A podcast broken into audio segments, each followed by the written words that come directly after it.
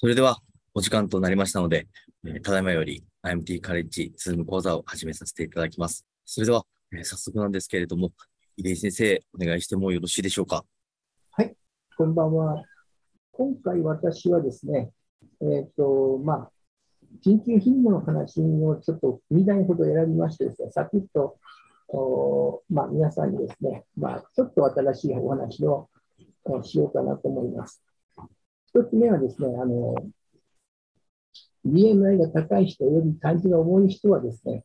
えーレボノルデストレルによる緊急避妊の失敗のリスクは高いとされていてですね、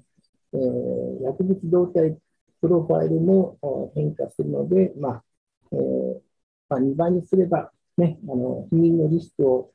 えー上げられるんじゃないかなというふうなあ評価を検討したあの発表です。で、えっ、と、まあ、一般的にはあの、えー緊急避妊薬ではですね、一般的にはレボノル、デストレルとフリリスタール、リプリスタール酢酸、まあ、一般的にはテラって私言いますけども、がありまして、えーそれぞれ排卵を抑制、また遅らせることを作用して、避妊をせずに成功した場合の、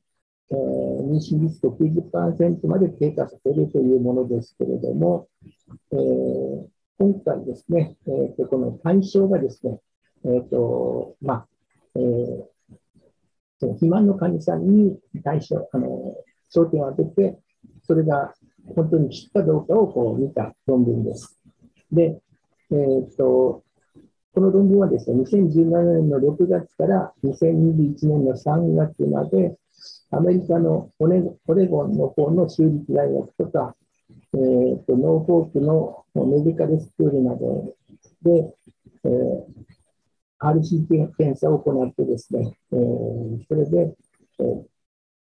でですね、まあ、その対象者はですね、えーどんな患者さんかというと、えー年齢がですね、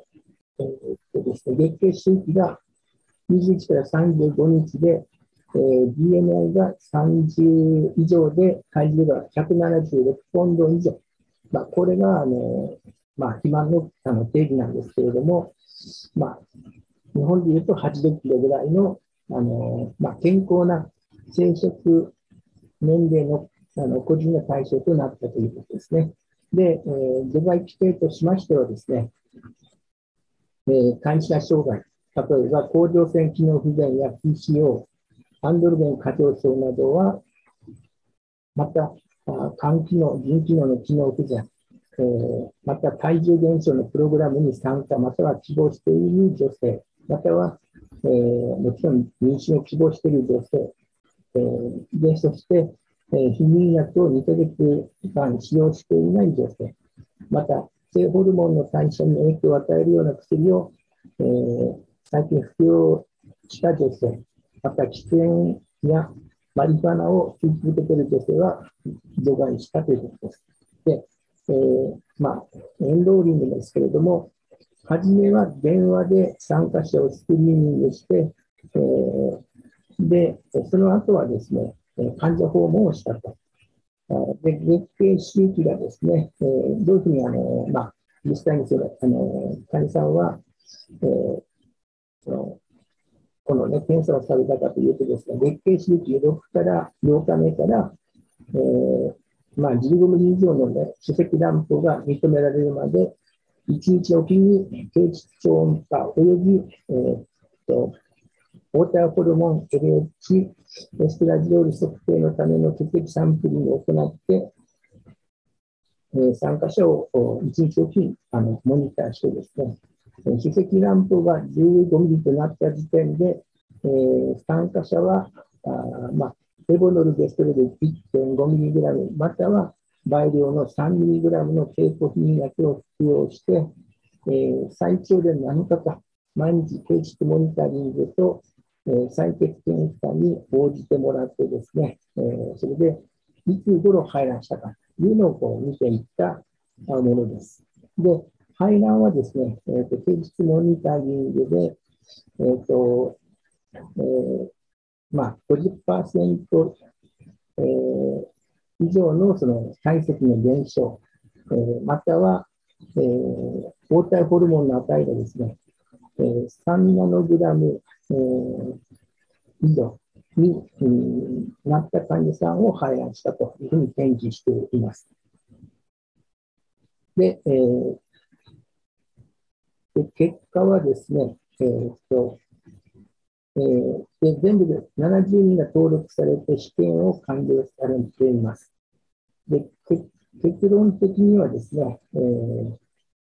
えー、とレボノル、えー、レストレル投与後5日間以上の乱暴破裂が認められない、えー、参加者の割合には、えー、敏感さは認められなかったということと、あとは5日以内に乱暴破裂が認められた参加者では、破裂までの時間に時間差はなかったということで、えーえー、そあのその、えー、肥満者にですね、2倍量投与してもですね、えー、通常の、まあ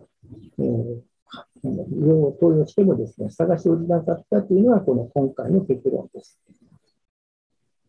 で、えー、でちょっとね、図表を見てみますね。まあ、あのさっき言ったようにですね、えー、参加者は129名で、えー、まあ、70名があのその適任になってですね、それで、と一つはあの15ミリ、なんとレボノルデステロールがあ15ミリで、えもう一つがですね、えー、倍の30ミリを、えー、あ3ミリを投与された2分間に分けてですね、それを、え、きれいに分析して、えー、それで評価をしたということですね。で、えー、それで、えー、その患者さんのその人種とかですね、えーまあえー、お産の経験、そして BMI、そして、えー、体重、それぞれについてですね、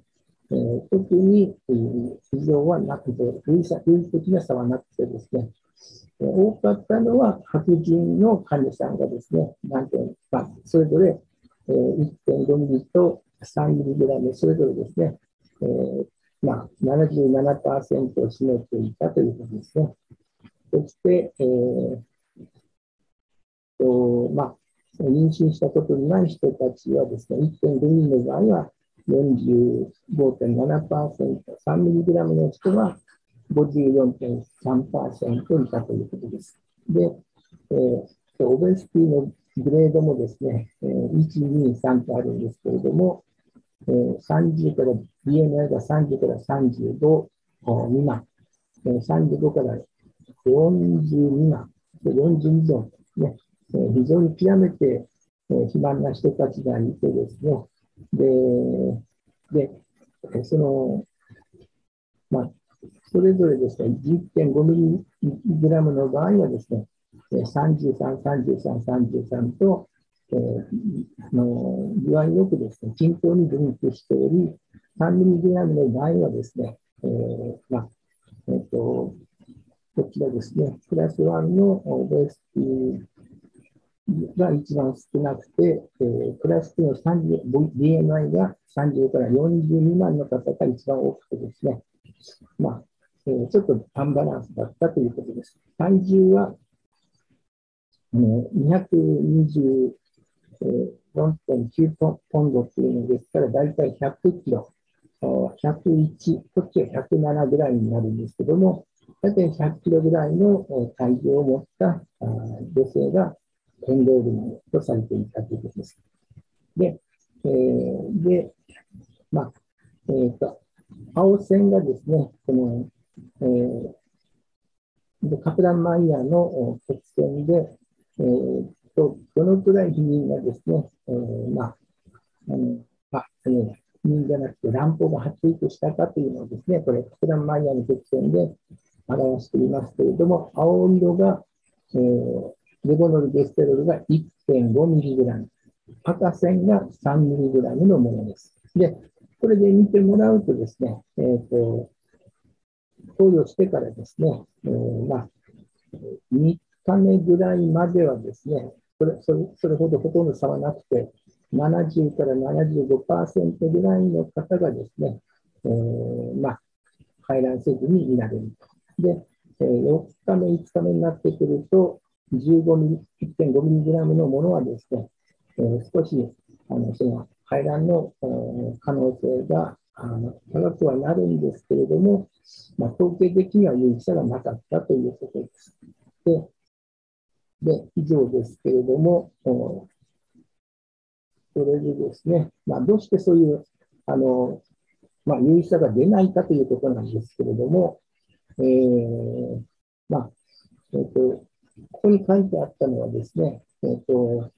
レボノルゲステロルはですね、約98%が結晶中のタンパク質と結合していて、その中でおよそ、まあ、65%がセックホあのセックスホルモンバインディングロブリンで、えー、あって、でアルミンと結合したですね、レボノルゲステロルは薬理学学理学的に非活性型で、SHBG と結合したレボノルゲステロールが活性型であるとされていてですね、えー、今回、肥満者はその SHBG が少なくてですね、すなわち活性型が少ない、あの、SHBG が少なくて、えっ、ー、と、レボノルゲステロールとですね、結合した、えー、活性型の割合がですね、3ミリグラムなんだけれども、まあ、そんなにこう、あの、あの、高濃度にですね、あの有効型がですね、えー、増えてないので、肺内抑制の違いが生じていないと思われるというのが書いてありました。そして、覚えておくことは、まあ、あの、この肥満者においてはですね、レボノルゲステロイドじゃなくて、えー、エラのようなですね、えー、ウリクラウリクリスタル酢酸塩の方がですね、良い結果を生む可能性が高いというふうなことが書いてありました。えー、以上です。井出先生、ありがとうございました。それでは、井出先生、引き続きもう一編お願いしてもよろしいでしょうか。はい。で、えー、っと、今度はですね、あの、レボノルデステロルの IUD のことについてなんですけれども、まあ、えー、こちらの方はですね、えー、っと、まあ、そのレボノルゲステロンの IUD は、えっ、ー、と、まあ、製品としてはですね、13.5mg、19.5mg、および 52mg の、まあ、3製品があってですね、えー、まあ、その異種性子宮外妊娠のリスクは、まあ、どちらも低かったけれどもですね、えっ、ー、と、まあ、子宮外妊娠、異種性妊娠のリスクを有する女性においては、え、不妊カウンセリングの行うにはですね、え、それリスクがある方にはですね、高容量のものを進める必要があるというふうな結論でした。ちょっと進めていきます。ね。えー、っと、えー、まあ、子宮外妊娠はですね、約2%の頻度で発生して、えー、妊娠のファーストクリメスターにおける母体脂肪の主原因となっていてですね、えー、まあ、移民の場合によればですね、えー、レボノルゲステロール IS は使用者によらず非常に、まあ、あの、飲むことを忘れることがないので、それを忘れることがないので非常に有効であるとされています。で、それぞれ現在ですね、13.5、19.5、52mg の3種類があって、えそれぞれ3年、5年、6年の期間、有効性があるとされていて、えそれぞれのパールインデンクスは、え13.5がですね、0.33、え19.5ミリが0.29、え52ミリが0.35と、まあえー、されていてですね、これはあのメーカーの、まあ、報告ですね。で、えーでえーまあ、前回、そちらはですね、同じようなトライアルでですね、えー、っと、レボノルゲステロンの濃度によってパールインデックスは変化して、えー、まあ、52g の製品が最も低かったということですね。で、でえー、でこの症例はですね、え、2014年から19年の、ですね、6年間にですね、スウェーデンのストックホルム郡にある4つの教育病院で異所性妊娠と診断された女性をですね、えー、電子カルテの異所性妊娠のコードとかですね、異所性妊娠手術のコードを、えー、まあ、あの元にしてですね、抽出されて、えー、でで、症例はですね、IUD の種類とかですね、承認承認された日時、低質超音波で子宮体の正常な位置に入っていることが確認されたものを対象にしたということです。で、えっ、ー、と、3564名がリストアップされてですね、えー、その電子カルテの診療力を確認して、えー、1340名が除外されてですね、最終的にはですね、解析は2252年の自主性妊娠をの患者さんを対象としたということです。で、えー、さらにはですね、その患者さんの年齢、血管歴、病歴、最初に訪れた病院の HCG, HCG の値および、えー、その当その時のですね、国の使用に関する情報、すなわち最終月経から何日に経ってからかとかですね、IUD の種類と挿入事項が収集されたということですね。で、えー、このスウェーデンではですね、IUD は、まあ、無料でですね、処方箋を必要としなくてですね、えー、普通はクリニックの、まあ、棚にストックされていて、えー、それゆえにですね、製造元がどのくらい使っているか把握することはできないということなので、えー、まあ、あの、まあ、研究としてはですね、まあ、ちょっと手詰まりなんですけども、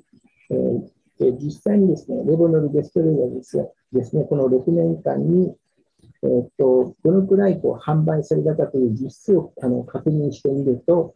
13.5ミリが1万6800、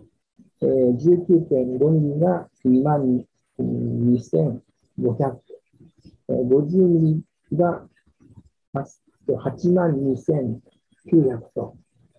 どんどんそのね、えっ、ー、と、高容量になるにつれてですね、えー、その販売する、えー、濃度がですね、あの、まあ、えー、数がですね、高濃度であるほど販売が売れ行きがいいということだったそうです。で、えー、で結論としてはですね、えー、6年間で、えーまあ、どんな症、えー、どこかというとですね、えー、2224名がこの研究に組み込まれて、えー、でその中で IUD はですね、191名、8.5%の患者さんに、確認されて、82名がですね、えー、カッパ IUD を入れているために、エレ,、え、エレボネルでステロイドじゃないので除外されて、えー、どこのものかわからない IUD を挿入していた4名も除外されて、えー、結局ですね、105名がですね、まあ、あの CO2 ののホルモン、あの放出だと IUD であるということが分かってですね、えー、でその中であの94%がですね、パール指数の3点に含まれたということです。で、えー、で一所性妊娠に対するパール指数のその、えー、推定値はですね、えー、13.5mg では0.13、えー、19.5mg では0.037、えー、と 52mg では0.009とさらにどんどん低下していって、えー、で、えー、っとですね、これは下の表と同じあの関係するんですけども、えー、52g を基準として、初性妊娠の相対リスクはですね、えー、52g が一番低いので、えー、その一番ね、えー、容量の少ない、レボノルデステロイドが 13.5mg で高くてですね、えーと、相対リスクはと1年間で、特に1年あの1年以内にですね、妊娠が、まあ、多いので、えー、その時のあの13.5ミリのですね、えーと、相対リスクは20.59。で、えー、全全研究機関では、えー、13.5だそうです。で、えー、19.5ミリは、レガティブリスクは4.4と、まあ、えー、52mg のものと比べると高かったということですね。で、うんでまあ、結論としては、あのえー、ありきたりなんですけども、えっ、ー、と、まあ、レボノルゲステロンを用いた IUD の移植認識の絶対リスクはどの容量も低かったんですけれども、IUD の容量が低いほど、初戦妊娠のリスクが高いことを示しているということですね。まあ、で、えー、結論的にはですね、えー、初戦妊娠のリスク認識を有する女性においては、えー、避妊カウンセリングを行う際には、高容量のレベルデステロル IUS を検討する必要がある。で、実際に販売されているユニットとしてはですね、この 6, あのこの6年間で50ミリが最も多いですね、8万2000、ねえー、19.5が2万2000ですから、約4倍の開きがあります。ね、だから、あの使用者は、スウェーデンなどの使用者は、えー、やはり高容量をですね、好んで、えー、入れて、金をしっかりしたものにしているというのがわかります。で、えー、表ですけれども、先ほどの繰り返しになるのであれなんですけれども、結局、大したこと書いてないので、ね、あの結局191名がですね、えーと、最後の方で残ったんだけども、カッパ IUD とか、所詮認知がわからない、どんな製品を作ってもわからないということで、90名が引かれてですね、101名があ残ってきたということで、それをね、えー、13.5mg のガイニンと 19.5mg の、えー、ガイニンと 50mg のガイニンですね、それぞれですね、えー、調べていったということですね。で、でえー、こちらの方は、であの患者さんので患者背景なんですけれども、まあ、年齢がですね、えー、この有意差があるのは年齢だけなんですけども、えー、13.5ミリが29歳、19.5ミリが30歳、えー、52ミリが30あ33歳でですね、まあ、1歳ごとに、えー、1歳、ね、であと19から52の場合は、えーと、3歳ごとの開きがあってですね、有意差が年齢には本当はありましたということなんですけれども、それ以上はですね、有意差はななかったということですね。で、特に申し上げるようなことはですね、えー、うんとですね、えーまあ、例えば、えー、最終月経からですね、え、ー、と、まあ、来年になった日付を見るとですね、えーと、13.5ミリはですね、39、えー、日、ね、19.5ミリはですね、42日、52ミリは53日とですね、その高容量になればなるほど、まあ、え、ー、と、その最終定からですね、えー、その第2が起こる日にちは伸びていって、まあ、それだけその IUD がですね、高濃度であればあるほど、その排卵抑制が効いてですね、えー、まあ、52ミリだと、あの最終月経から2ヶ月ぐらいして排卵が起こるんだなってことですね。で、13.5ミリでは、まあ、39日ぐらいに排卵が起こって、まあ、11.5ミリでは、まあ、そんなにね、差はなかった。だから、13.5とか19.5ミリはですね、えー、そんなに、えー、まあ、商品価値としてはですね、あんまりないなさそうですね。はい。で、で実際にその、もっと詳しいですね、えーと、これは月月のね、えっ、ー、と、まあ、えー、レボノルデステロールを使ってですね、え、そして外因になった、その今度は月ごとの分布なんですけれども、えーここのところでですね、13.5ミリのちょうど6ヶ月ぐらいですか、のところに一つピークがあってですね、その後、えーレボネルゲステロールがですね、えーまあ、13.5は3年でその有効期限がしまますので、36ヶ月ぐらいまでですね、まあ、有効なんですけども、その前の2年目にしてですね、やはりこの外民の、ピークが来ます。ねえーで、えーで、あと19.5ミリはですね、比較的安定してますね。うんまあ、症例数が少ないというわけじゃないと思うんですけど、で、なんでこ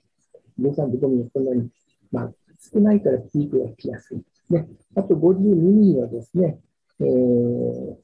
この、そうですね、あの、24ヶ月目ぐらいにですね、少しピークがあってですね、えーでその後はその、まあ、13ミリとですね、そんなにこの差はですね、なかったということなんですけれども、ね、えーで、6ヶ月ま、6年まで使っているのは、その、52ミリのが有効だというので、だいたい6年まで使ってますので、ここで症例がね、6年目のが出てきますけれども、一例だけですね。まあ、えー一応そういうふうなね、あの文法を示していたということです。で、えーっと、これはですね、先ほどの、えーパールインデックスの、えーまあ、あの、まあ、表にした図なんですけれども、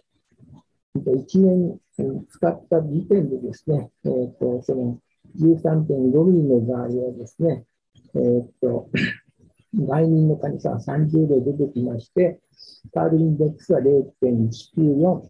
レラティブリスクはその52ミリのね、とそのはえーパールインデックス0.008を1とする場合、まあ、20.59、20.59倍。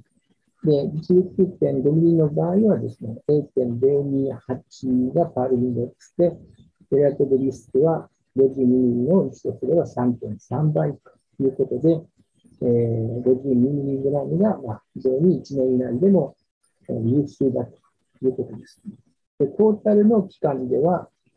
えー、13.5ミリはですね、えーと、3年ですけれども、えーパールインデックスは0.136で、この、52ミリのね、電池間の、えーまあ、レゴネルデステレルの、えーであの値をですね、この0.09を1とするとかした場合ですね、あの13.5ミリの場合は、14.5で、19.5ミリの場合は4.4とですね、まあ、えー、52ミリに比べたらですね、それぞれ、えー、使用して1年以内、そして全期間を通してですね、まあ、それぞれこう、まあ、高くてですね、特にその、あのホルモンの値が少ない13.5ミリのですね、えーあのリスクが高いということがわかります。で、これが最後の表なんですけれども、おまあ、これはあのさっき言ったあの表ですね、こういう別の形で見せたあのだけなので、これを1とした場合、あの50ミリグラム1とした場合ですね、13.5は、えーこのふうに高いですよ、ね、えー19.5もですね、まあ、高いですよっていうのがですね、それをこっちを表にしただけなんで、重複しますのでね、えー以上で終わりにします。以上です。入江先生、ありがとうございました。はい、どうもすいません。ありがとうございました。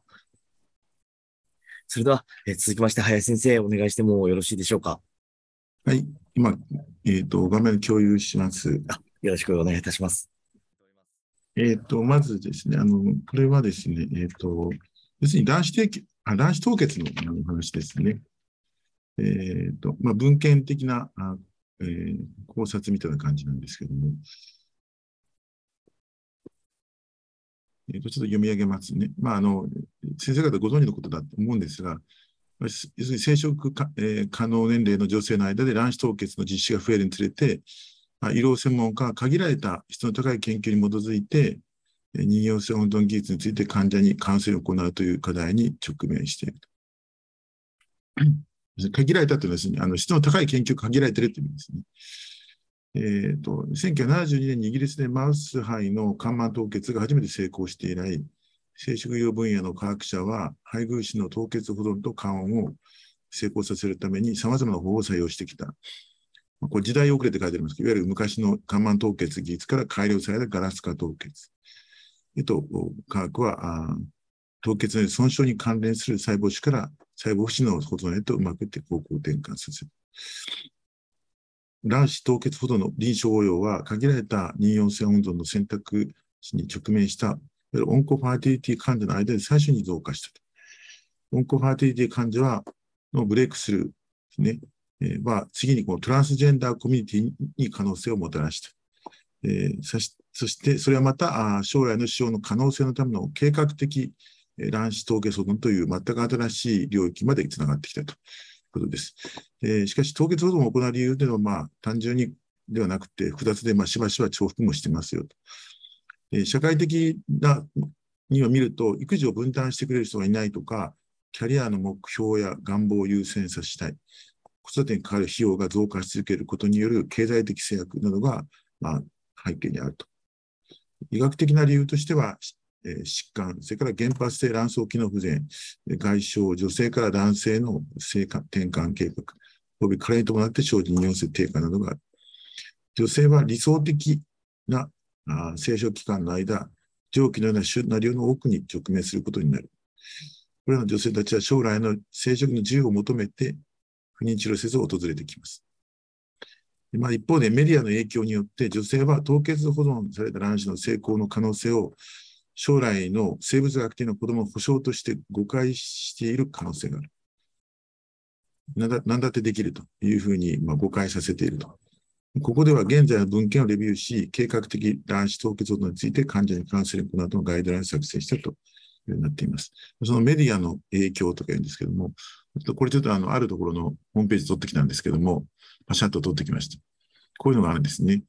米国で GAFA を筆頭に大企業の多くが福利厚生として導入している卵子凍結について、株式会社グレイスグループでは、厳選クリニックとの提携により、全国でご用意いただける福利厚生サービスとして、法人様向けにご用意しております。実際の導入の前には、弊社提携クリニックのドクターによる無償セミナーを実施いたしますので、セミナーでの社員の皆様の反応などもご確認いただいた上で、サービスの導入にご検討いただくことが可能です。まあ、こういうのですね。まあ、要するにこういうふうなことをして、まあ、例えば、業務の性質、キャリアと出産の両立は難しい。勤続年数伸びないとか、活躍する人材流出が止められないため、処遇以外での従業員のロイヤリティ向上を図りたいとか、女性活躍推進企業のブランドを獲得したい。不妊治療の費用、時間、ストレスの負担に苦しむ社員を減らしたい。まあ、こんなことですね。まあ、結局、まあ、あの、要するに、えー、女性が、あの、優秀な女性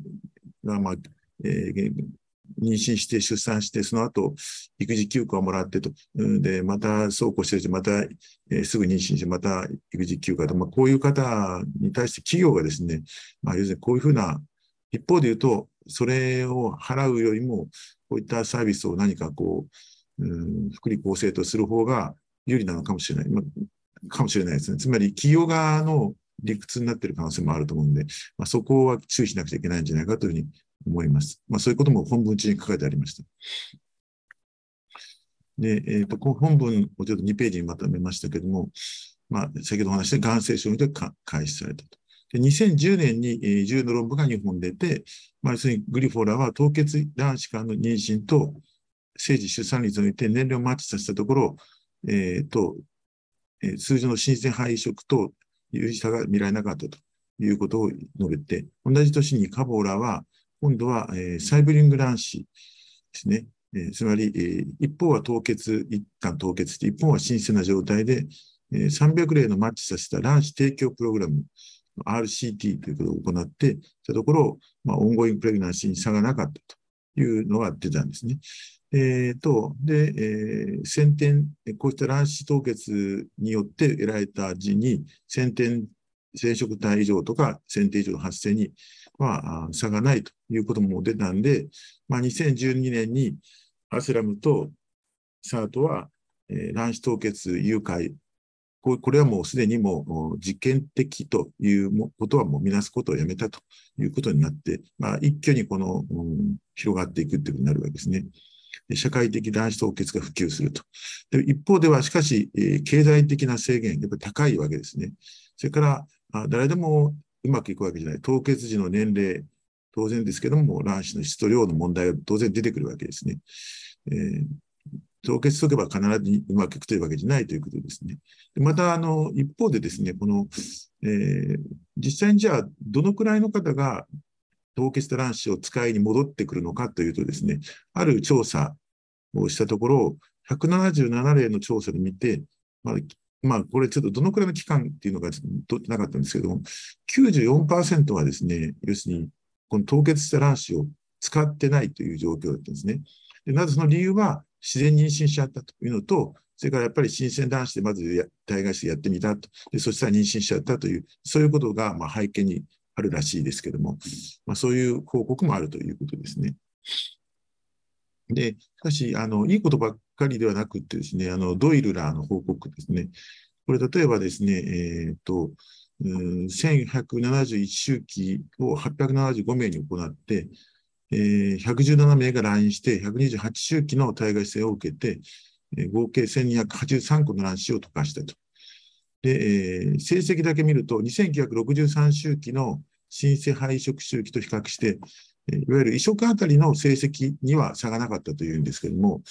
でも、計算してみると、38歳未満では、えっ、ー、と、15個から20個の卵を取らないと、7、80%の女性に少なくとも1人の政治獲得できませんし、38歳から40歳では25個から30個。で、ようやく65から70%、5%の女性に1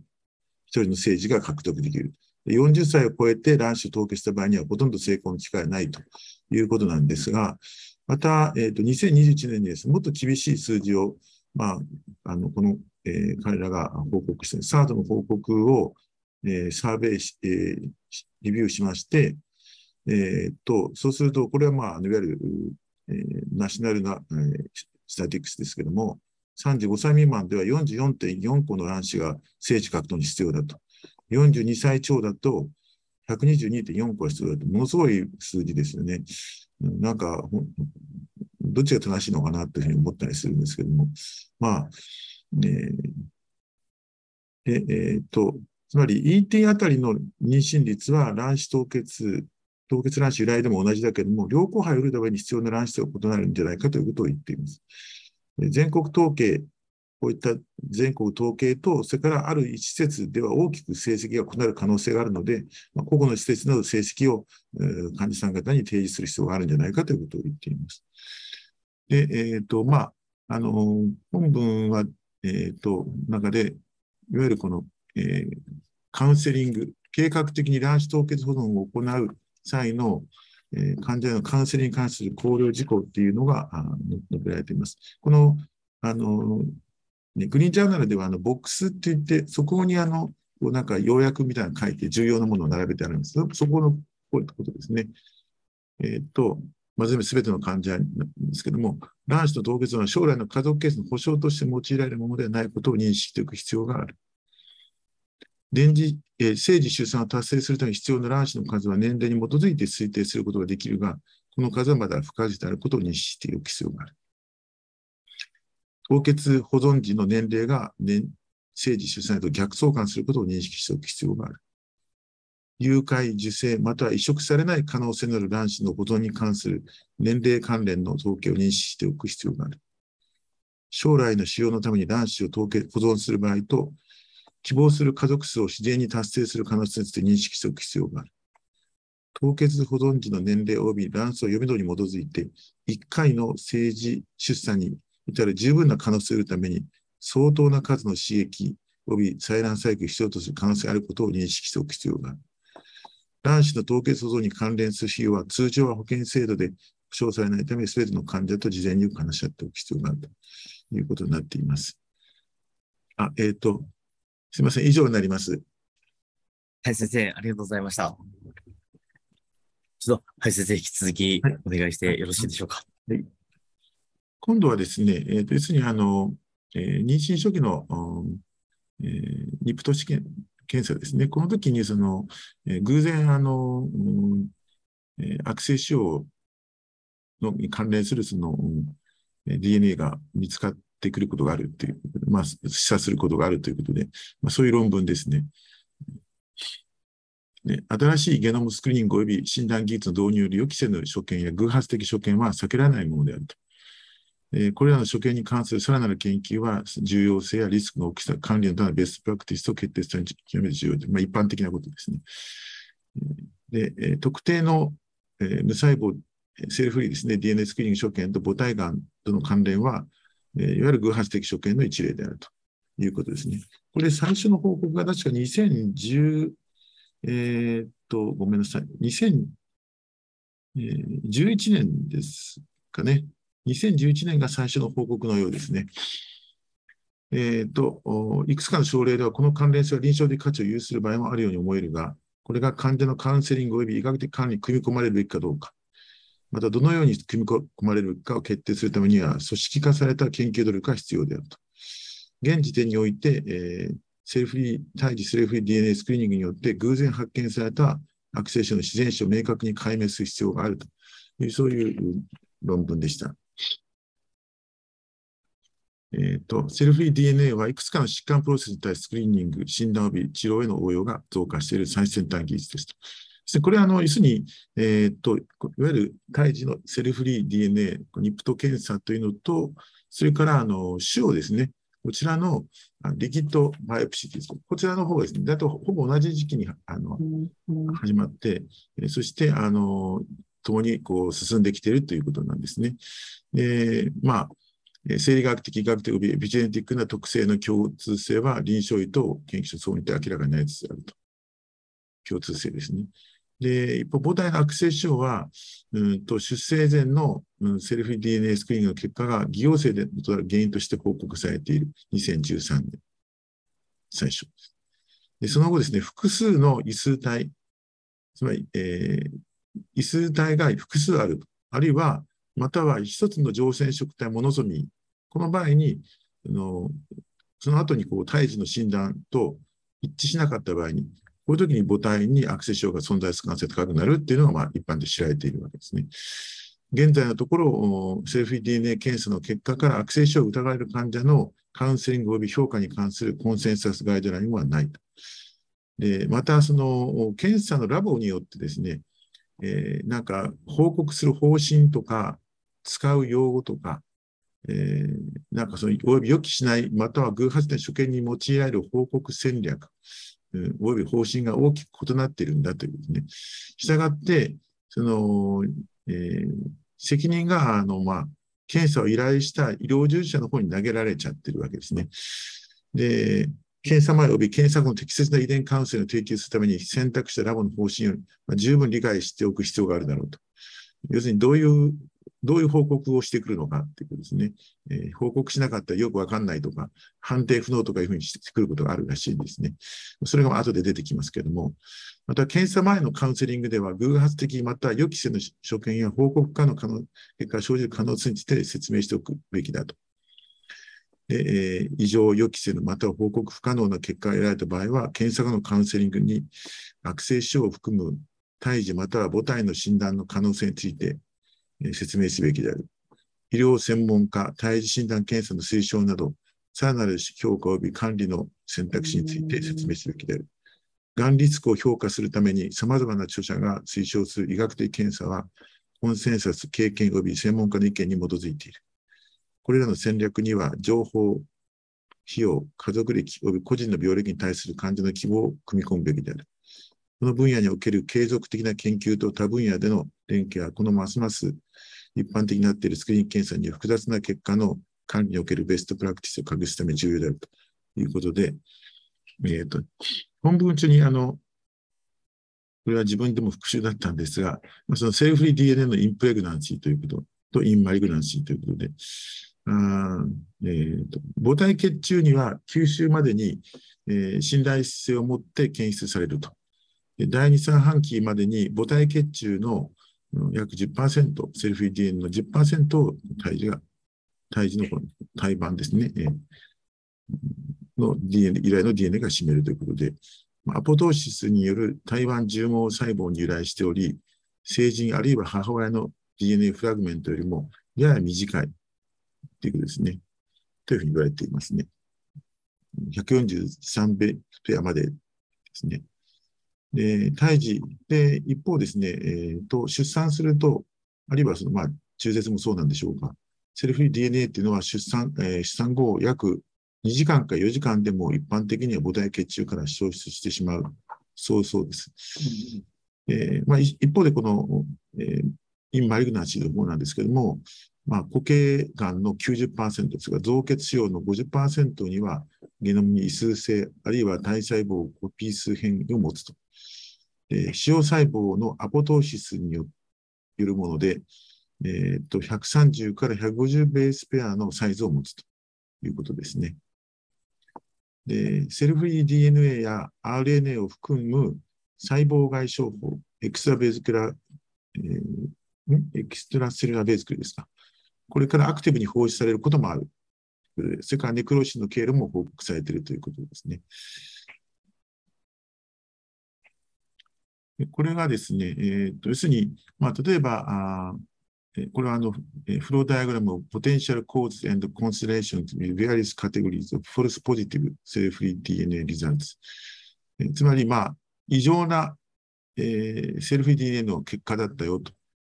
しかし、例えば CVS とかアムニオセンテイストをすると、うん、正常ですよと言った場合に、どんな場合があるのかっていうことなんですけれども、例えばシングルトリソミとか、モノソミー X っていう、この場合にはですね、most likely explanation として、プラセンタール、ヒータル、オアマターナルモザイシズム、それから、co-twin demise、これはですね、あれですかね、 vanishing twin みたいなのですかね。そういったことを考えられますよということで。で、えー、問題は、この autosomal monosomy。この場合は、えー、だいたい4%ぐらいに母体に癌が、うん、見られるということらしいです。で、 multiple aneuploidies、えー、複数の異数性が母体血中にあるけれども、羊水検査している人はネガティブという場合には、えー、これはさらに高くて、えー、2つの文献からはもう18から19%がほぼ一致しているんですね。このくらいのリスクでマリグナンスが見つかりますよということですね。これは重大です。で、えっ、ー、と、ノンリポータブルとかアティピカルとか、インターディミディターミネートリザルト、まあ、こういうふうにしてのレポートで返ってくることがあるわけで、これは要するに、もうリスクはわかりませんと。要するにもうラボに、そこのラボに連絡して、まあ、結果をディスカッションしてくださいということになるわけですね。まあ、そんなふうになるなんかもうほぼ論文、あの、この本もこれに尽きちゃってる感じなんですけども。えっ、ー、と、まあ、要するに、えっ、ー、と、臨床応用、このまたボックスなんですけども、まあ、以下の項目には、医療専門家がセルフ DNA スクリーン検査を行う際に考慮すべき母体のアクセス症の偶発的発見の感染に関連する情報が含まれている。複数の異数性または常染色体モノソミのいずれかを含んで、胎児診断の結果と一致せず、セルフ DNA 検査結果が異常であった場合には、アクセス症の関節で検討すきっかけとなるべきであると。全体として以下のものは、えー、セルフ DNA スクリーニング検査結果が一致しない原因として、がんよりもむしろ一般的でありますよと。胎盤のモザイク、母体モザイク、それから、あえー、ワニッシングトゥインですか。それから母体のですね、臓器移植ですね。あの、母体が臓器移植を受けている場合ですね。それからあの大きな閉活筋腫、クローン性の増血、ねまあ、こういった場合には、えーまあ、むしろこれらが一番多いのであって、えー、がんよりもこっちの方が一般的ですよと。あとあの、あれですね、えっ、ー、と、えっ、ー、と、注意よく注意されるのは、あのヘパリンをえー、労働性ヘパリンですかね。そういう注意、そあと自己免疫性疾患とか、肥満者とか、まあ、こういった場合にあのはっきりしないことが多いというふうには言われているようですけれども、えーと、現在その妊娠、一般的に妊娠中にがんが罹患されしているというのは、大体約1000人に1人と報告されているそうです。利用可能なデータによると、複数の異数性または常染色でモノソミや妊娠値と母体の関連と考える。これ先ほど同じことを言ってますね。で、無細胞 DNA スクリーンケースの結果が正常であっても妊娠中のがんを除外することはできない。まあ、当たり前かもしれません。で、セルフ DNA 検査の結果、複数の異数性、または常染色のモノソミが検出される割合は、現在の方法日、報告基準では稀なことです。セルフ DNA 検査の結果、複数の異数性または常染色とモノソミと判定され、確認された悪性腫には乳がん、子宮頸がん、保持筋リンパ腫、白血病、メラノーマ、結腸がんなどがあります。セルフ DNA の異数性を検査する施設によって、えー、と複数の異数体及び乗船したものすごい検出能力及び報告後にばらつきがありますよと。報告に関してラボの報告方針は様々ですよということですね。これは、あの、えっ、と、7つか8つぐらいのラボに、まあ、あの調査してみたですね。で、回答を得たということなんですけども、例えば、あ autosomal monosomy で、えー、出たときに、まあ、どういうふうに報告してますか？というと、まあ、ラボによっては abnormal とか non-reportable とか、 atypical とか intermediate とか、こんなふうにしてこう、報告が分かれるというわけですね。マルティプル取り積みに関してもそうですね。統一されてないです、ね。報告のポリシーとか用語が統一されてないと。したがって、検査をオーダーした医師が、まあ、その過去のラ各ラボに連絡をして、そのポリシーどういうふうなことなんだということを理解して、で、その事後のカウンセリングを行問われるということになっているということだそうですね。でここを統一すべきじゃないかと彼らは言っているんですね。で、一方ですね、まあ、異常な結果で悪性症があるかもしれないといった場合に、まあ、どんなアプローチが提案されますかということで、詳細な起用と家族歴の聴取、それから包括的な診察ですね、乳房、頭頸部、骨盤、腸直症子宮頸がん検診、まあ、当然妊娠しているわけですから、まあ、それを考慮しなくちゃいけないわけで、えー、ラボ検査、血液尿検査、便潜血、追加検査として、胸部レントゲン、乳房画像診断、上部下部、消化管、内視鏡。ここにあの、 whole body diffusion weighted MRI っていうのがいいというふうに出てるんですけども、まあ、あの、高額、高額、あの、高額だそうですけども、レントゲン照射がないということで、まあ、そこ、後でちょっとちらっとだけ紹介しますけども。えあの、え、最後に、この著者の最後のところにこう書いてあるんですね。今、NIH において進行中の研究がありますよと。cell-free DNA 結果で悪性症が伺わせる患者をリクルートして、で、血液検査とか身体学的所見、詳細な画像診断を行います。で、評価で陰性であったと場合には、評価で要するに検査で何もないという場合でも、妊娠中と産後の2年から5年をフォローしていきますよ。でこの、え、進行中の研究のプロジェクトを identity、あ IDENTIFY project というんだそうです。要するにゴールとして自然史をより理解するために必要なデータを収集していってるんですということです。要するに、あの、例えば、何かその悪性腫瘍があるんじゃないかというそのことを伺わしても、それが本当にその、えー、その本当、本当にその方にとってネガティブになのかどうかということですね。要するに、がん、あの、がんの全がん状態だったり、あるいはがんになったんだけど、またそれが自然に治っちゃったり、なんか、全然その全く見つからないと。まあ確かになんか悪性症があったのかもしれないけど、それがなんか消えてしまうとか、なんかそういったことももうあるんじゃないかと。つまり、まあもともとこのセルフ、こういうあの、チューマー、使用由来のセルフ DNA の時もなんかそうらしいんですけども、なんかなくなっちゃったりすることもあるらしくて、要するに、こういうふうに妊娠中見つかるこういう異常が、まあ、実際どんな経過をたどるのかということを、やっぱり明らかにしなきゃいけないと。そうじゃないと患者さんとか家族に不安を及ぼしたり、あるいは、まあ、下手をすると中絶とかそういったことに追い込んでしまう可能性があるんじゃないかということですね。で、えっ、ー、と、これはですね、ちょっと日本のあるとこから取ってきたんですけども、医科歯科大学だったかな。全身の拡張、えー、強調今、さっき言った、えっ、ー、と、ごめんなさい。これですね、ホールボディディフュージョンウェイティド MRI。私初めて知ったんですけども。で、えっ、ー、と、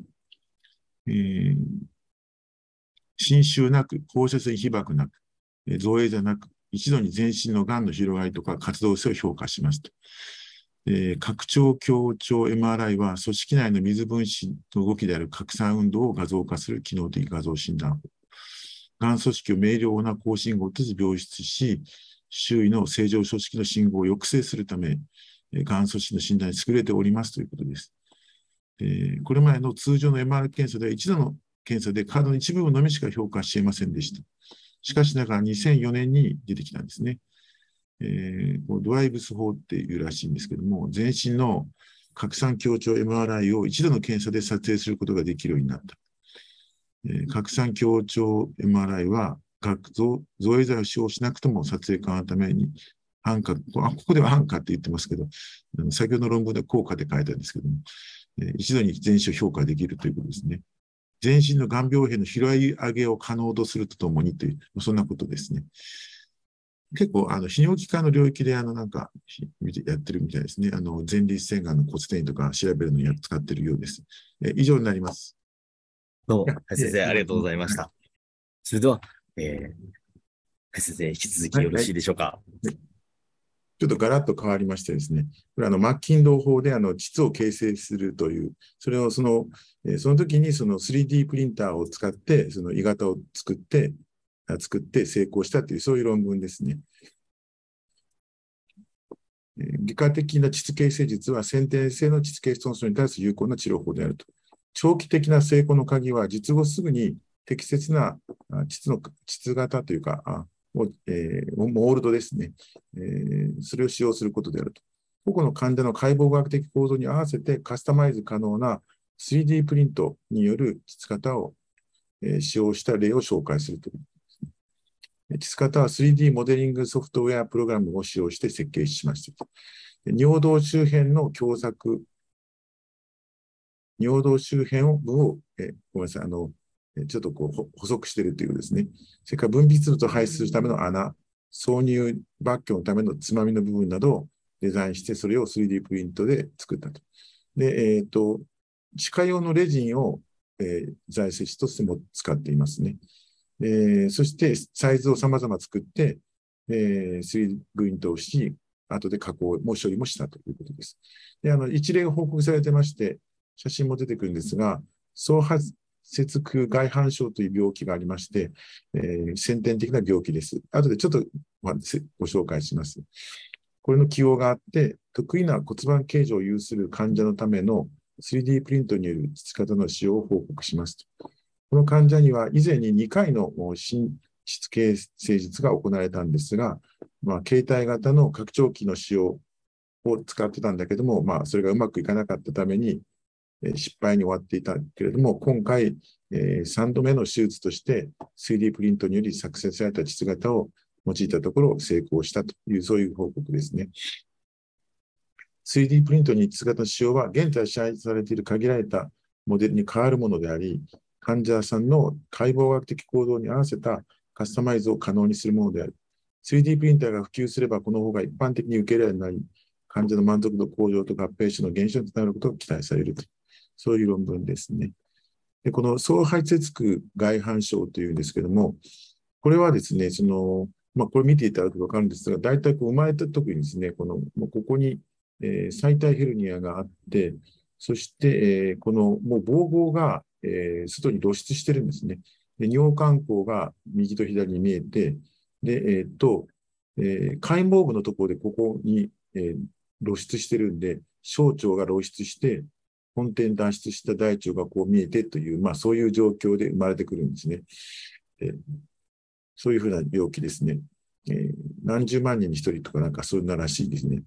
えっ、と、これとこの、こういう特徴的な外観を示しているということですね。膀胱と開毛部の腸管が体外に外反し、それぞれの粘膜が下腹液に露出していますと。露出した粘膜の中心部は開毛部に相当する腸管で、その際に二分された膀胱が存在します。露出した腸管の下方から短い大腸が本転し脱出します。まあこんな感じなんです。なかなか大変です。えーっと、まあ、いわゆる総排泄区、クロアカっていう、これがまあ体制4から9週に存在するんですが、まあ、ここが膀胱、尿道、直腸、肛に分割する臓器なんですが、まあ、ここが、あの、えー形成がうまくいかないということで、この全、えー下腹液のこのえー皮膚の欠損と、それから腸管とか排泄腔、まここが、えー障害されて生まれてくるという、まあ、なかなか重篤な病気ではあるんですね。まあ、同時にその、えー脊髄髄膜瘤などの神経管閉鎖不全症を合併することもあるというらしいです。でそういった場合は、これを OE OEIS 複合っていうふうに、まあ、そういうふうにも呼ぶらしいんですけど、実は私、あのこの患者さんですね、あの研修医の、ね産婦人科研修の1年目の時に出産に立ち会ったことがあるんですね。でそれで、あそのその患者さんのあの恥骨がなあのないというか、恥骨が欠損しているというか、恥骨がまあ不十分な形でしかないんで、その経腟分娩したんですけど、どういうふうにあの赤ちゃんがあの回線して出てくるのかななんて言って、ちょっと、うんみんなで議論したんだけど、なんか全然心配することもなく、あっという間に編んだんで、なんかずるりと生まれてきたという、そういう記憶がありますですね。まあ今となったらもっといろいろ考えたんでしょうけど、その頃は何せ研修の1年目のなんか2、3ヶ月ぐらいのところだったんで、全然よく分かってなかったんですが、まあそういう病気がある。で小さい時からたくさんの手術を受けなきゃいけないんです。大変ですね。で、これがまあ、えっ、と、体制5週の胎児で、えーここが総排泄腔っていうんですかね。ここ断面で、横断面見ると総排泄腔でこう脊椎が、両方とも障害される場合もあるということですね。でここがあうまくいかないと、こういうふうに中心部が形成されなくて、むき出しになるというふうな病気ですね。で、えっ、と、まあ、外科的な治療で、まあ、膀胱とか腸管を分離して、膀胱を一つに修復する、尿道形成する、それからあ腸管を修復して人工肛門を増設する。人工肛門はまあ後でまたか直したりすることもあるんでしょうけども、それでですね、えーと昔はなんか男児の場合は、もう女の子として療養したりするために抗がんが取ったりしたみたいですね。で今はまあそんなことはしないとです。えっ、と、こえーと、肛門形成術を検討しますと。ということですね。それから、えっ、と、そうですね。それから女性ではですね、えっ、と、ごめんなさい膣を形成しなくちゃいけないですね。で妊娠や出産に対するサポートで、えーもうあの、すでにこのたくさんですね、妊娠とか出産例の報告はもう海外でもあるみたいですね。膣形成術が24例10.5%施行されてましたと書いてあります。特に女性の場合、思春期に発生する可能性がある月経血流血流出路障害に対応するため、早期の産診会の医療が重要ですということですね。確か、おか確かあの、えっ、と、えー埼えー埼玉、独協埼玉医療センターの岡田博先生、岡田博教授がなんか、あの、うん以前に、えーこの病気の男性の、うーんと、なんか、あの、うーんと、ことについて、えーき事件例を何か書いてらっしゃったと思いましたけど、まあ、稀な病気ではあるんですが。これはまあ、あの、もう、あとはそんなに難しい話じゃないんですが、要するに実際にこのなんか、えー穴がとっくりみたいですけども、ここでつまつまめるんですね。えー 3D プリンターでか膣角球の仮面先端が細くなっており、膣分泌の状況及び排出ためのつまみ部分があると。で、こう穴が開いてるわけ、2ミリか3ミリぐらいですかね。これを 3D プリンターで作るんですね。で、要するにあの、この患者さん、恥骨がないとか、ちょっとそういう解剖学的な構造が全く、まあ、術後でもあって、あ小さい時からの手術後、それから、え2回の失敗という、うん膣血失敗ということで、まあ、いろいろ複雑な解剖学で構造しているので、まあ、一番最適なものを作るということで、まあ、3D プリンターをやったということだと思うんですが、えーということですね。これは一番上から見た場合ですね。ここからまあ膣分泌物が、マッキンド法ですから、えー皮膚を移植するわけですけども、まあ、そこからまあ分泌が出るんで、それが感染とか、えーその、えーグラフトの脱落とか、あそういうことを起こしてしまうんで、まあ、ドレナージのような形にするためにこうしてるんだと思います。これはあ3つの、えー大きさをまず作作れますよということでですね、えーと9一目機能が、えーここの首までが9センチですか？ここ2センチ。これがまあ、83ミリで81ミリ、74ミリで、この部分で解いたら72ミリですが、まあこんな感じですね。これを、ここの部分をつまんで、え出し入れするということで、というふうになっているようです。でえっ、と、えーですね。これが、これはまあ、あの、要するに、えーと、作った後なんかこういう土台があるんですけども、え、スキャフォールドというか土台がある。これを後で除去するというですね。で、なんか研磨磨くそうですね。というふうにすることによって、え、ポストプロセッシング状態、スムーズエッジっていうんですね。 polish surface。なんかあの、サンドペーパーみたいなのを磨いてツルツルにするらしいです。表面が磨かれているのがわかると。で実際これあの、実はビデオがあるんで、あの、えー、ご興味の方、これは見てもなんかあんまりよく面白くなんで、時間の無駄なんでやめましたけど、こう下からこう順番出ていくんです。これがこう上がっていってですね、これ time lapse of mold being printed 3、えー、 dimensionally ということで、まあ、これ順番にこうそれ作っていくような感じが見えます。 dental resin ですね。まあ、歯科で、えー、よくあの使われている、こういう、まあ、摩耗が少ないとか、あ感染に強いとか、まあ、いろんなのがあるんだと思うんですが、これ大体9時間ぐらいでですね、この3つを作っていくみたいですね。9時間かかるそうですね。3D プリンターですね。えー、 upside down でプリントアウトされていって、えー、スターティングアストディスタルノブのとこから作られていきますよっていうということですね。このスカフォールディングというのはこの足場のことで、建築の足場みたいなものこうこういうのを一緒に同時に作っていっていきますで、後で取りますっていう、そういうふうな形になっています。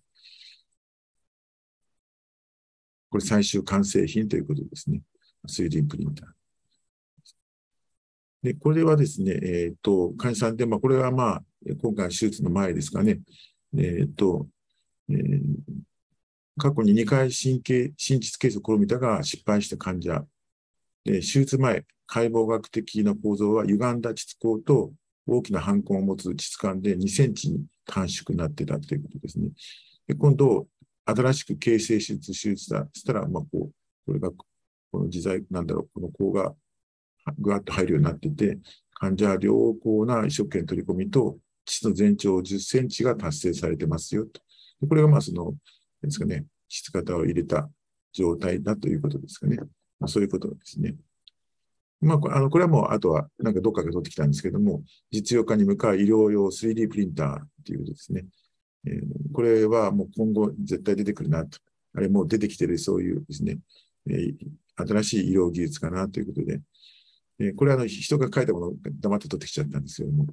まあ、要するに 3D プリンターの医療機器の応用が期待されていると。応用分野というのは、まあえー、4つに分かれますよと。で手術の支援で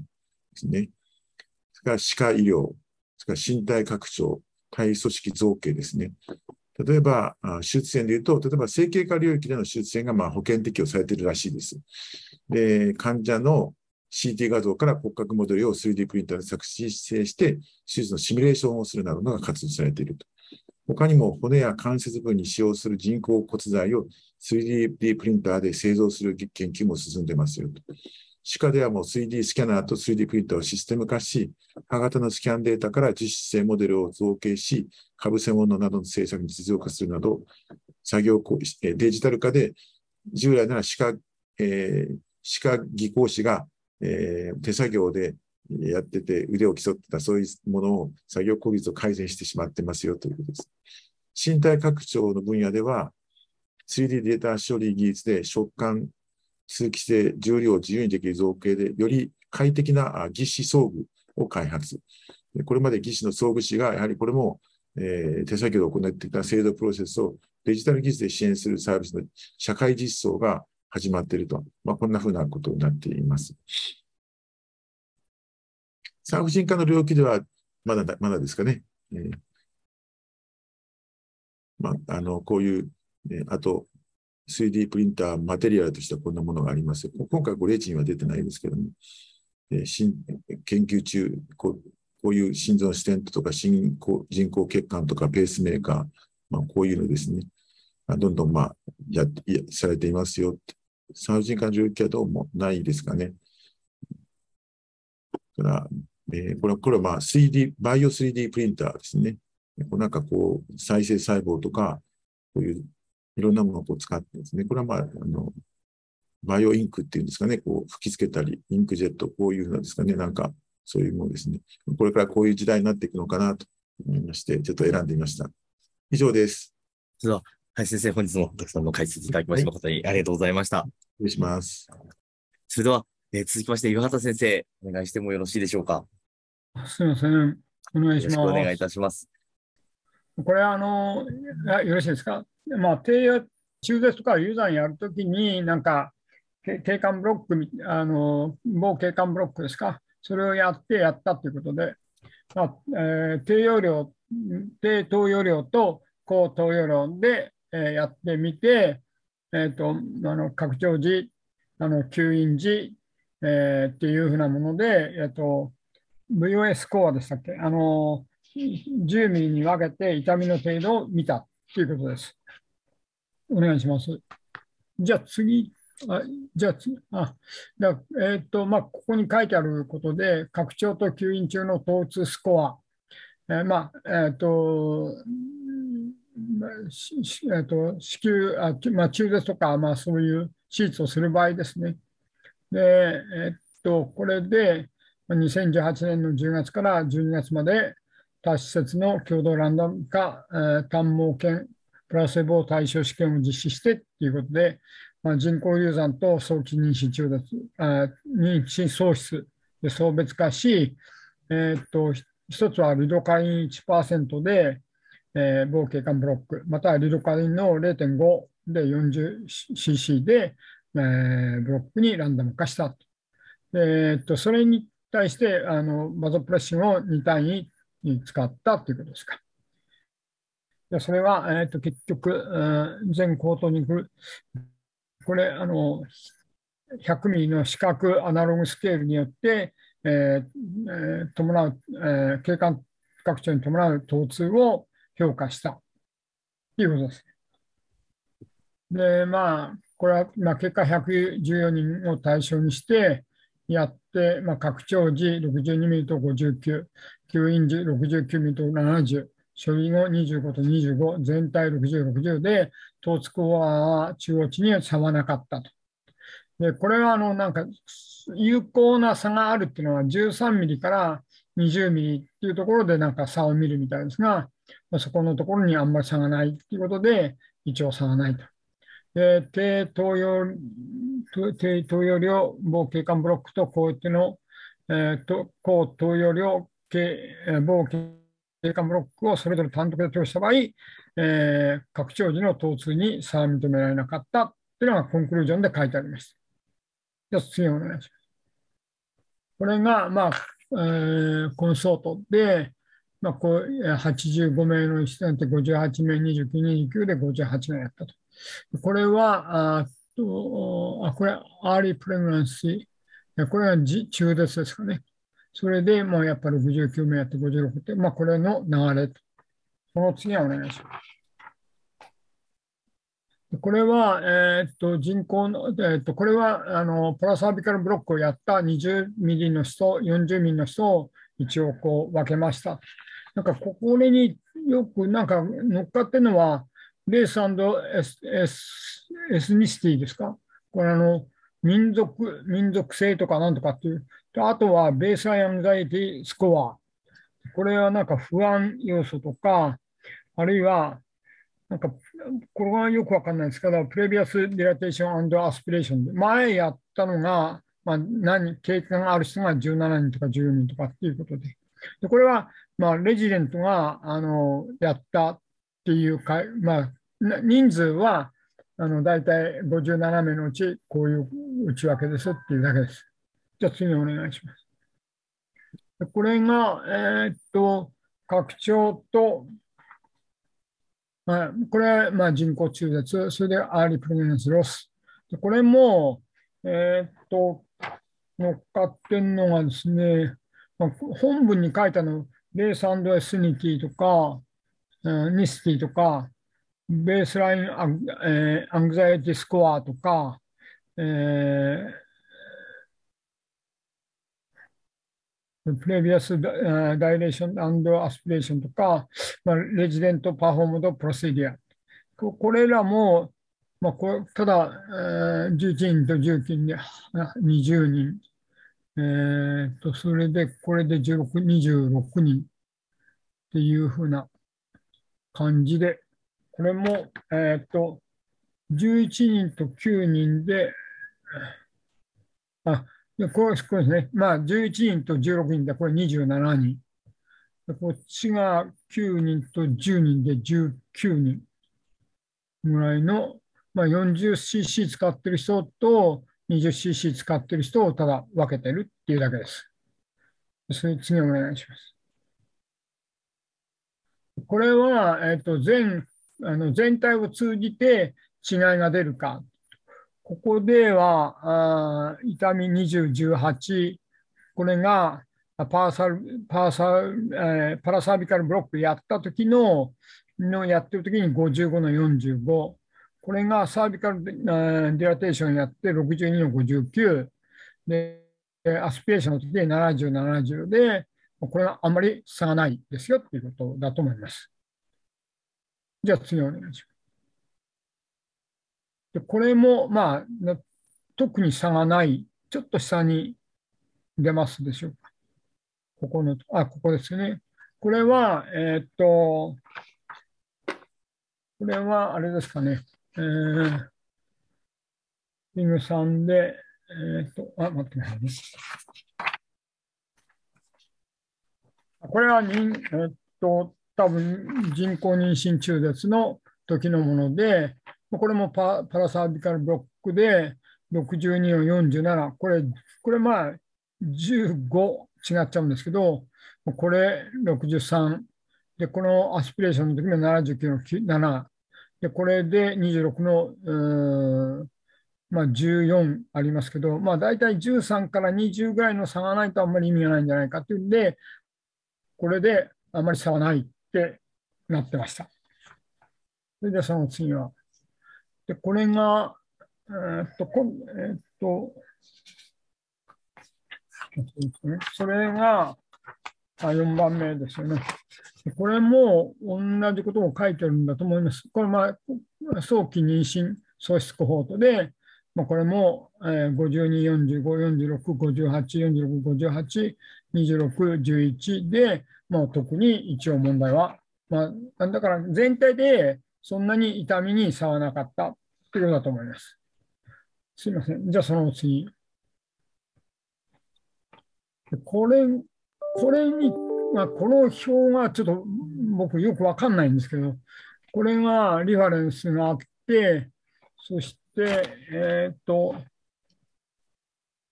アングザイティ、えー、カテゴリー。これがミニマルで、これ11.5、21っていうのは、これがちょっと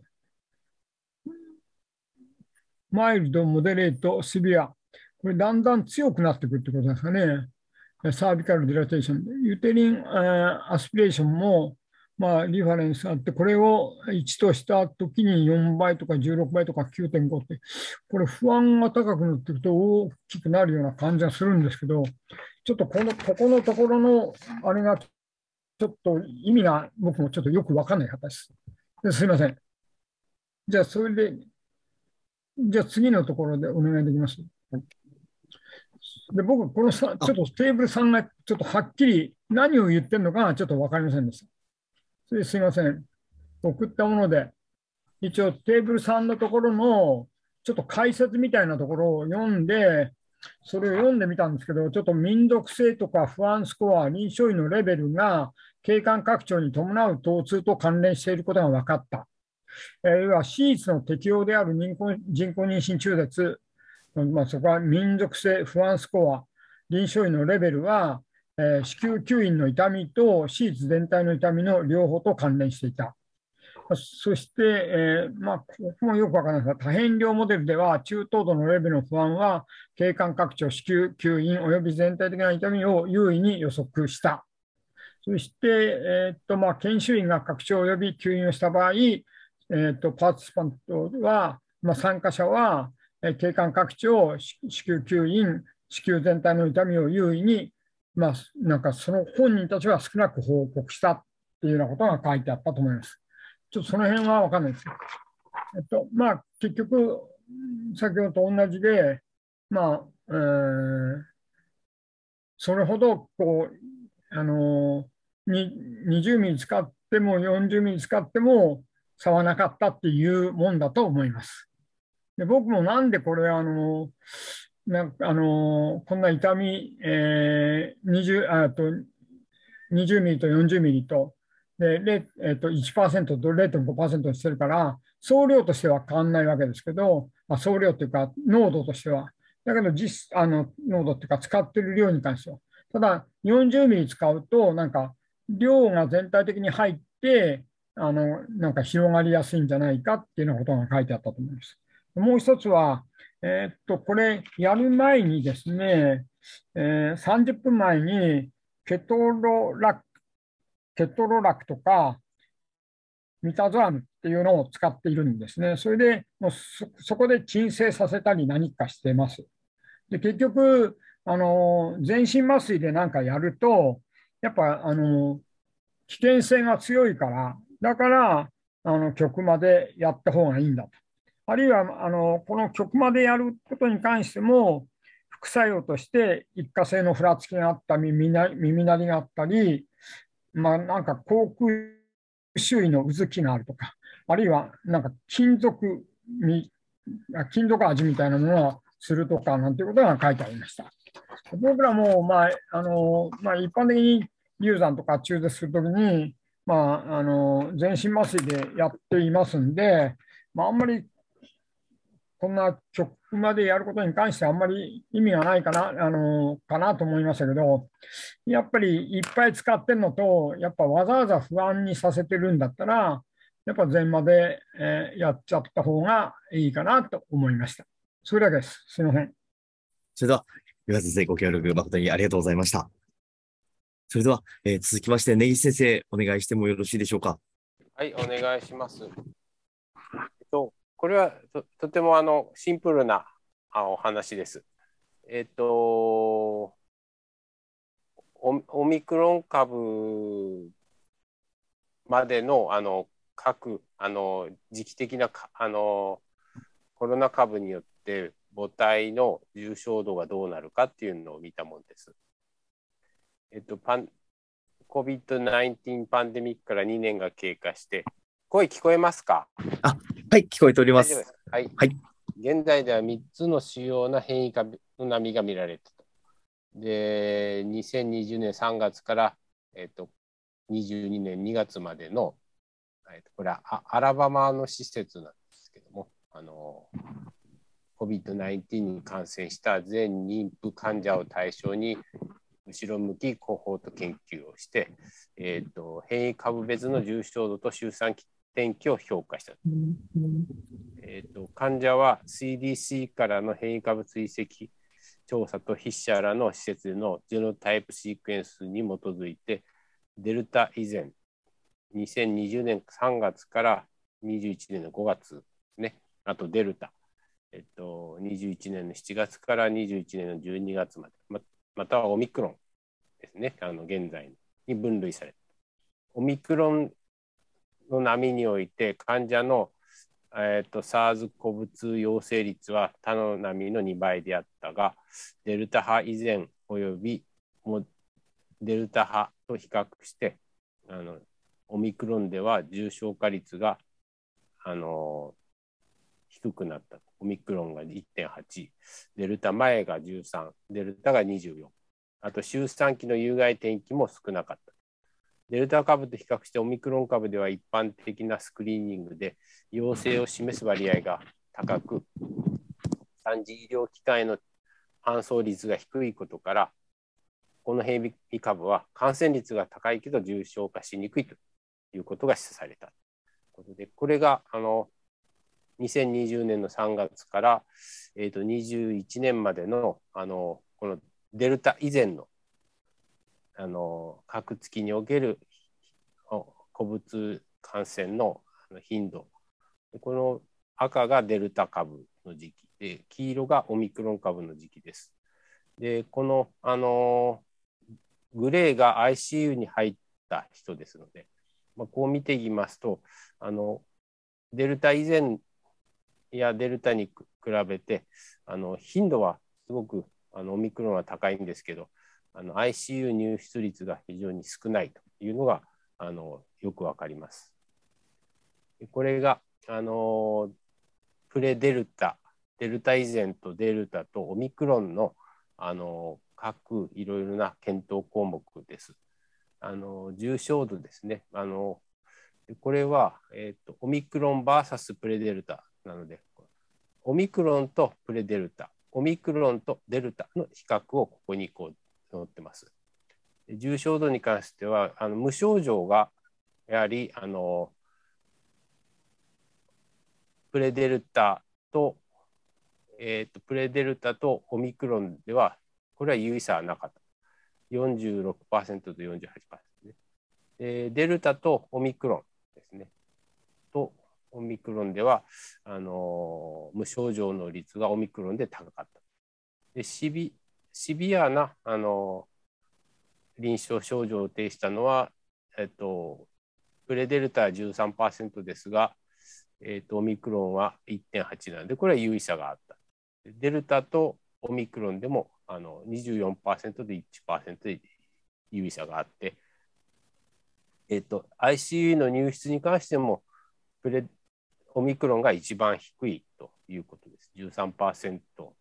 2.1%有意差あって、デルタが27%に対してオミクロンは2点ですね、有意差あると。あとはインチベーション、相関率もあのやはりあの他の2つに比べてオミクロンが低いと。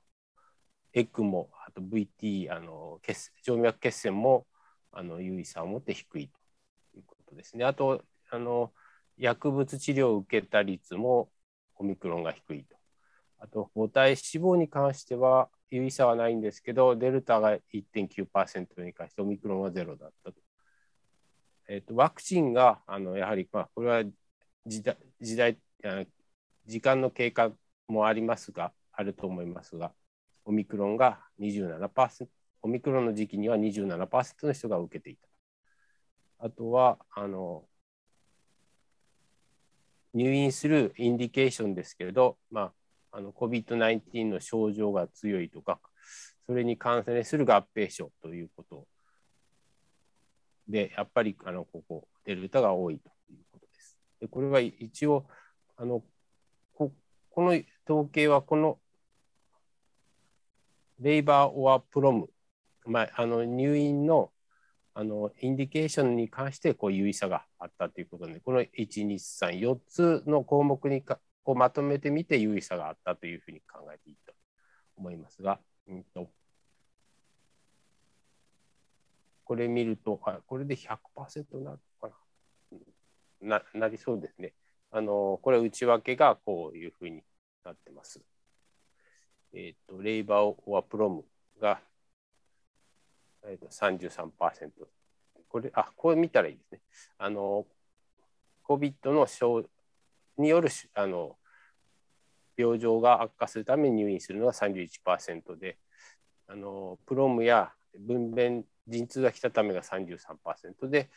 えー、と予定な改ざっていうんですかね、手術が15%で、他のあの医療的なインディケーションが19%。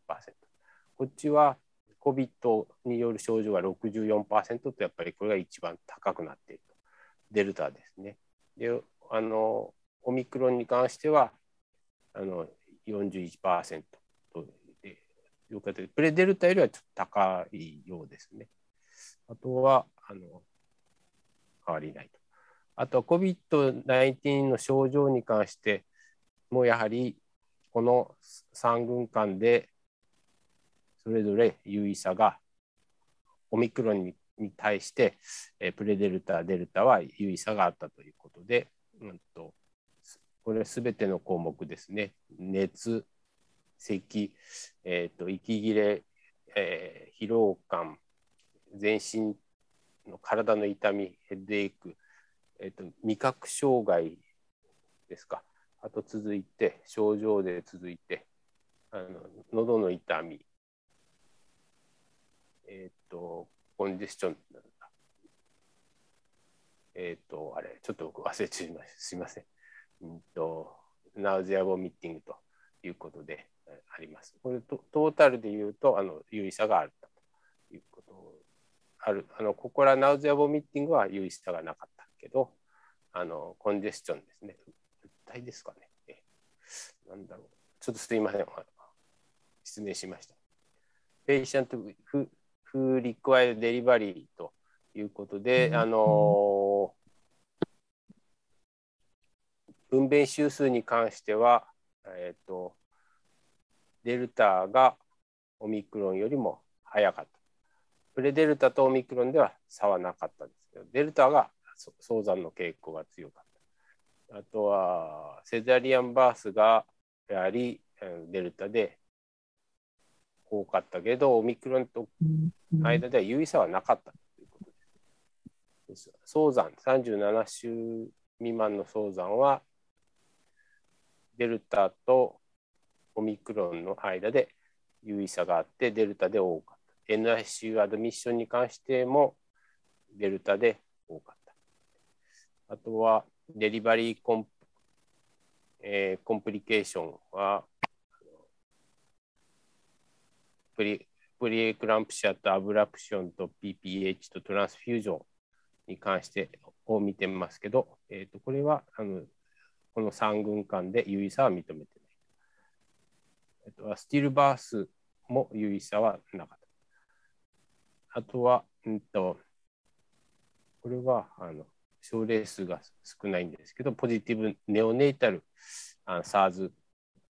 COVID-2 テストリザルト、新生児の陽性率っていうのは差がなかったということです。あと、これは、あの、というわけでオ、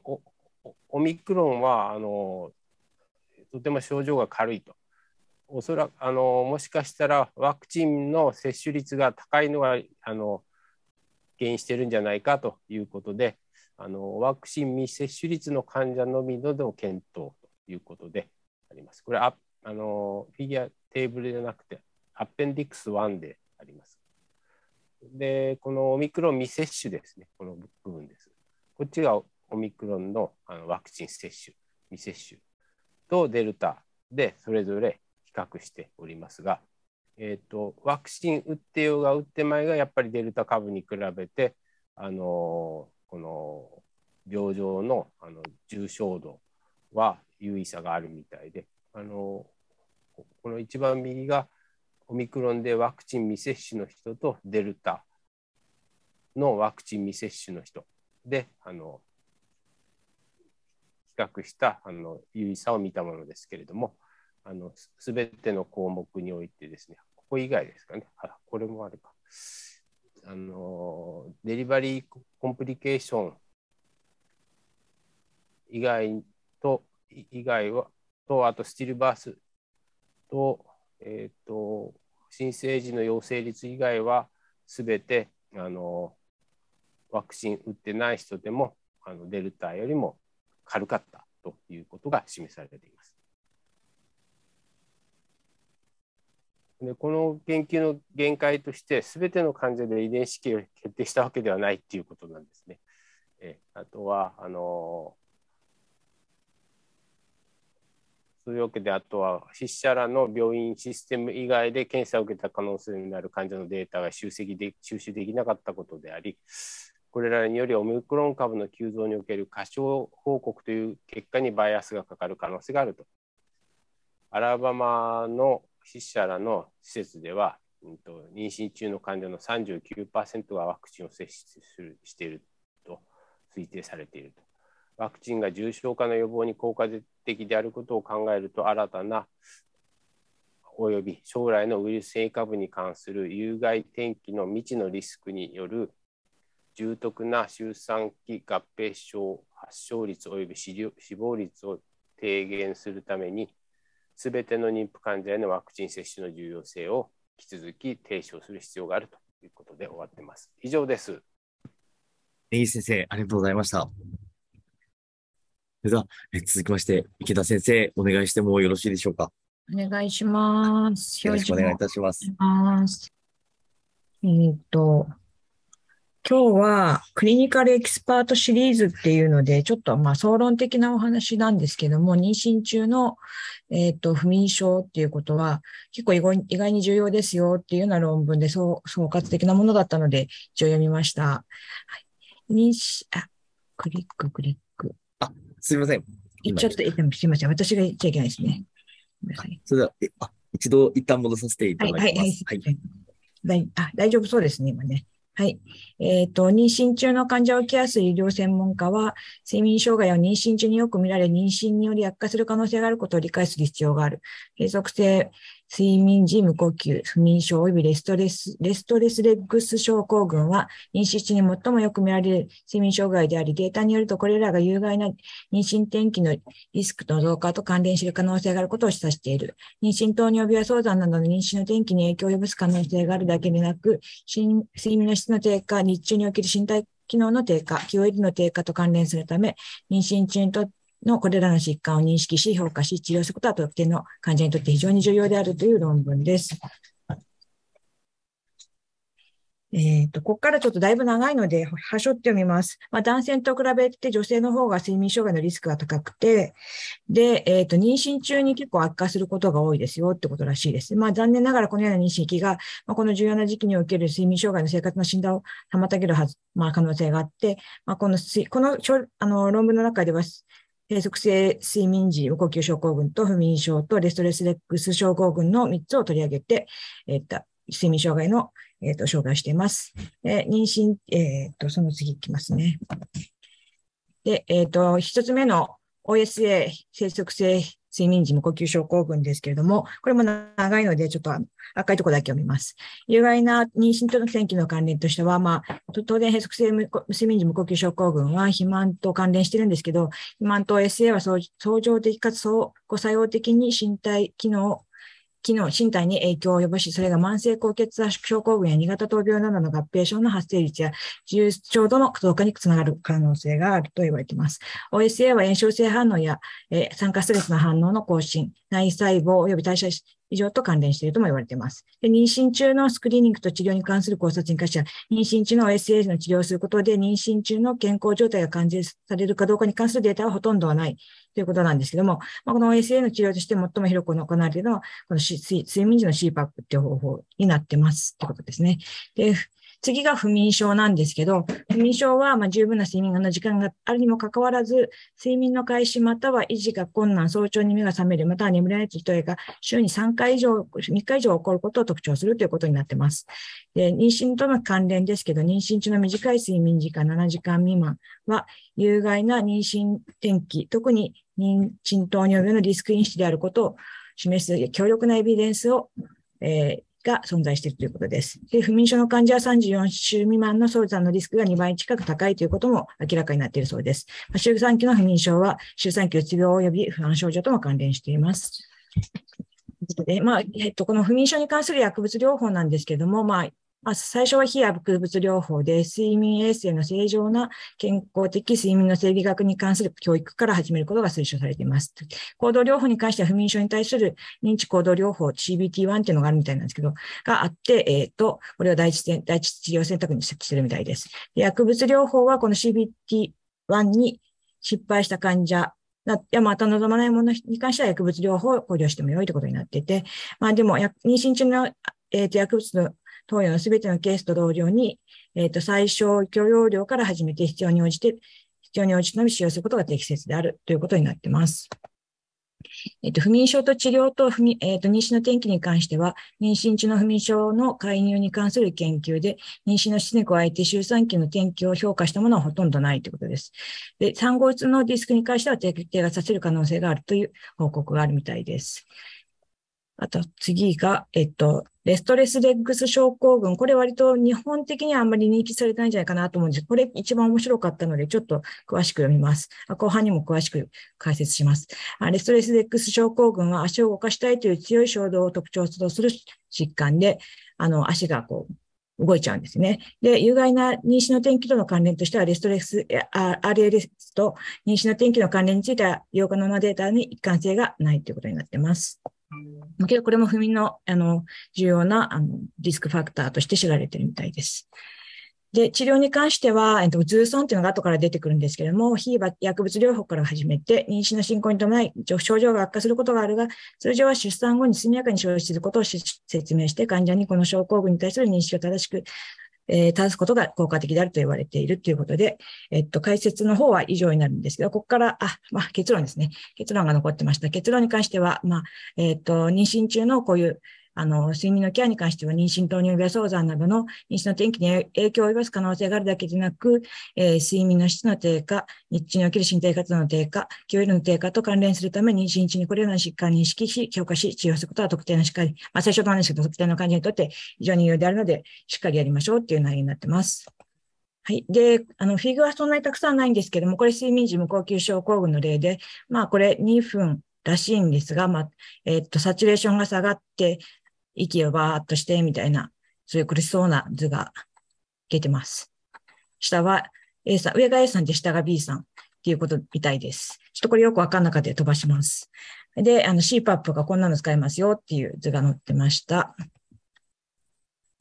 はい。で、次が、えっ、ー、と、不眠症、インソムニアの薬物療法なんですけれども、えっ、ー、と、一番上メラトニンと、その次がロジェレムってあのメラトニン受動体作動薬が書いてあるんですけども、こちらに関しては、あのメラトニンに関しては、まあ、ノーエビデンスと、まあ、赤ちゃんに関する影響はないんですけど、あまり、あの、本文中にはお勧めしないっていうのを書き方しました。えー、ロゼレムも weakly evidence ということで、えっ、ー、と、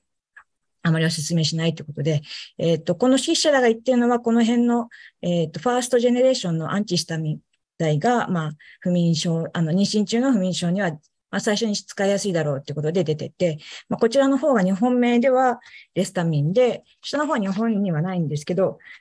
ドキシランっていう、あの、 first generation のアンチヒスタミンで、まあ、あの、抗ヒスタミン薬ってすごく眠くなるんですけど、そういうものを最初に使って、ダメだったら、この辺の、まあ、酸化系だったり、ベンゾジェプチピンとかも、意外とそんなに、あの、赤ちゃんに対するリスクがないみたいなので、使ってもいいんじゃないでしょうか、みたいなことが書いてました。で、これは最後は、オレキシン受容体に関してなんですけど、一番上のやつが、えー、っと、すいません。ベルソムラ、えー、スル、スボ、スボキレなんと。スボキシデント、あ、スボキシ、すいません。ちょっと読めなくてすいません。なんですけど、まあ、こちらに関してはひ、まあ、人の妊娠に関するスタディはないので、まだ、あの、使える状況ではないのかなっていう感じです。で、最後ので、ストレスセックス症候群なんですけども、まあ、鑑別疾患としてこういうものがありますよって上がってるんですけど、まあ、えっと、上の方から行くと、まあ、えっと、まあ、ポジションディスコンフォート、なんかあの、死体によるディスコンフォートがあったりとか、この charley horse っていうのは夜間のふくらはぎのあの、後ろがピキッとつっちゃって、あの、 cramp するやつなんですけども、そういうのとか、アカシジア、あと、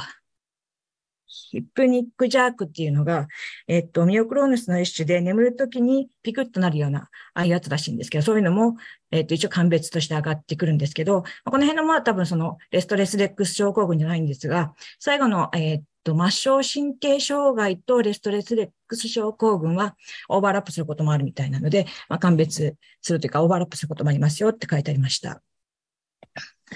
で、最後のこのフィグがちょっとすごくあの、印象的だったので、この論文読もうかなと思ったんですけど、このレストレス X 症候群の治療のアルゴリズムとして、まあ、最初にあの患者さんに妊娠に伴って悪くはなるけど、終わったら良くなるよっていうことを教えてあげるっていうことも必要ですってことがあるんですけど、えー、っと、その下にもこのレストレス X 症候群の、えっと、あの、えっ、と、危険因子に関してこう3つぐらいあるんですけど、これフェリチンがここに書いてあってなんでだろうなと思ったら、えっと、このレストレス・ダスクス症候群は遺伝性で、遺伝性のものもあって、GWAS とかでやると、鉄の代謝とかドーパミンの代謝に関する遺伝子にあの変化があるみたいなんですね。で、フェリチンが低いことによって症状が悪化するってことが分かってて、で、フェリチンに関しては50以下だったり75以下で、えっ、ー、と、治療をした方がいいって書いてあります。あとは、あの、まあ、さえさっきとは反対になるんですけど、アンチヒスタミンの薬だったりとか、デプレッサンとか、あと生徒代なんかも、えっと、レストレスレックス症候群を悪化させる因子だと言われてます。で、あまあ、あとカフェインの、カフェイン、アルコールやめましょうってことですね。あと、意外とエクササイズとかマッサージとか、あの、ヨガとか、空気圧迫法みたいな方法で、えっと、症状が軽くなることもあるので、こういうことやってダメだったら、レボドパなんかで、え治療しましょうってことになってました。というわけで、まあ、ちょなんか全然知らなかったんですけど、フェリチンとこういう症候群が関係してて、妊娠中に悪化することもあるみたいなので、まあ、妊娠中の不眠症を見たら、ちょっと鉄を見てもいいのかなと思って紹介しました。以上です。池田先生、ありがとうございました。あありがとうございました。ありがとうございました。それでは、えー本日、えー解説いただきます論文、ただいま、池田先生から頂戴したもので最後になっておりました。はいそれでは、先生方、えー本日のざいました講座またありがとうございいただきまして、ありがとうございました。おありがとうございました。それでは、こちらで本日の講座終了させていただきます。どうもありがとうございました。はい